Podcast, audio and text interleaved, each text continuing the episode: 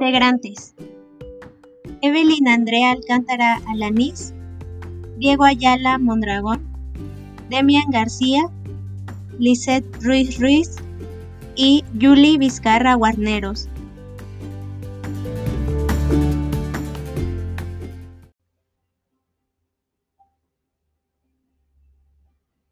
Hola, bienvenidos a un nuevo podcast. Mis compañeros y yo estaremos hablando sobre un tema en específico, que es el signo y sus componentes, la teoría semiológica de Fernandi de Saussure. Primero, yo les estaré hablando acerca de Fernandi de Saussure, más conocido como el padre de la lingüística moderna. Nació en Ginebra, en 1857. Desde joven mostró interés por las lenguas y los idiomas que manejaba eran francés, alemán e inglés. Su libro más conocido era titulado Cursos de Lingüística. Pero ojo, este libro no fue escrito por él, sino por dos de sus alumnos, que unieron las notas de sus clases y otras notas que encontraron en cabañas de su familia. Falleció en 1913 en Suiza. Ha sido admirado por muchos y criticado por otros. Saussure propone que la lengua y el habla son interdependientes. La lengua es el objeto de estudio de la lingüística. Es como un sistema de signos. Es social y homogénea, mientras que el habla es el objeto individual y heterogénea, que no es muy buena para el estudio lingüístico.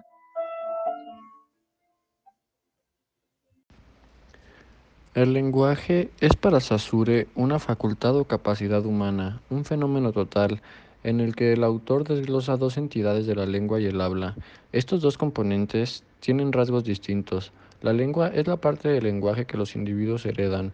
Nadie elige la lengua con la que se comunica y que se supone una serie de acuerdos para su uso. Por ello, para el autor la lengua es a la vez el producto social de la facultad del lenguaje y un conjunto de convenciones necesarias adoptadas por el cuerpo social para permitir el ejercicio de esta facultad de los individuos.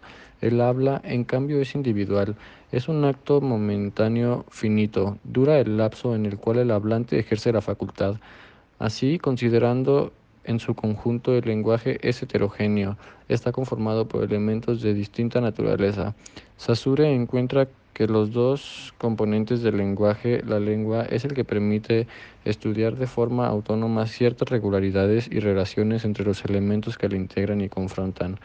Un sistema de Ali que la considera el objeto de estudio de la lingüística, la ciencia que funda. A partir de esta decisión teórica, y metodológica, Saussure especifica los rasgos de la lengua. Es la parte social del lenguaje exterior al individuo, porque, si solo, porque por sí solo no puede crearla ni modificarla. Es de naturaleza homogénea. Es un objeto que se puede estudiar separadamente en su totalidad y en principio de clasificación. El valor lingüístico, la lengua como pensamiento organizado en la materia fónica, para darse cuenta de que la lengua no puede ser otra cosa que un sistema de valores puros. Basta considerar los dos elementos que entran en juego en su funcionamiento, las ideas y los sonidos. Psicológicamente, hecha abstracción de su expresión por medio de palabras, nuestro pensamiento no es más que una masa amorfa e indistinta, Filósofos y lingüistas han estado siempre de acuerdo en reconocer que sin la ayuda de los signos seríamos incapaces de distinguir dos ideas de manera clara y constante. Considerando en sí mismo, el pensamiento es como una nebulosa donde nada está necesariamente delimitado, no hay ideas preestablecidas y nada es distinto antes de la aparición de la lengua. El papel característico de la lengua frente al pensamiento no es el de crear un medio fónico material para la expresión de las ideas, sino el de servir de intermediaria entre el pensamiento y el sonido, en condiciones tales que su unión lleva necesariamente a deslindamientos recíprocos de unidades. El pensamiento caótico por naturaleza, se ve forzado a precisarse al descomponerse, no hay pues ni materialización de los pensamientos ni espiritualización de los sonidos, sino que se trata de ese hecho en cierta manera misterioso, que el pensamiento, sonido, implica divisiones y que la lengua elabora sus unidades al constituirse entre dos masas. Relaciones sintagmáticas y asociativas o paradigmáticas del signo. Un estado de lengua se basa en dos tipos de relaciones, sintagmáticas y asociativas o paradigmáticas. Las relaciones sintagmáticas se basan en la sucesión. En la cadena no hay simultaneidad. El sintagma es el producto de dichas relaciones. El umbral inferior de un sintagma es de dos signos. Utilidad. Casa quinta. El hombre es mortal.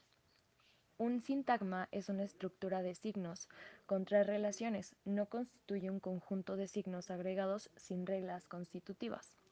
Las asociativas o paradigmáticas constituyen el segundo funcionamiento de las relaciones entre los signos de la lengua. Se basan en asociaciones mentales, fuera de la cadena. Los signos se asocian de manera simultánea. Los paradigmas de la lengua son de diferente orden, gramaticales, cerrados y presentan un número finito de signos. Las categorías de género, número, verbo constituyen ejemplos de paradigmas gramaticales. Los abiertos se constituyen por medio de asociaciones mentales de significados y de significantes semejantes u opuestos. Por ejemplo, el signo de casa se relaciona con choza, casona, rancho. Se pueden seguir asociando signos por similitud de significado. Las relaciones y las diferencias entre términos se despliegan en dos esferas distintas, cada una generadora de cierto orden de valores. La oposición entre esos dos órdenes nos hace comprender mejor la naturaleza de cada uno. Ellos corresponden a dos formas de nuestra actividad mental, ambos indispensables a la vida de la lengua. De un lado, en el discurso, las palabras contraen entre sí, en virtud de su encadenamiento, relaciones fundadas en el carácter lineal de la lengua, que excluye la posibilidad de pronunciar dos elementos a la vez. Los elementos se alinean uno tras otro en la cadena del habla. Estas combinaciones, que se apoyan en la extensión, se pueden llamar sintagmas.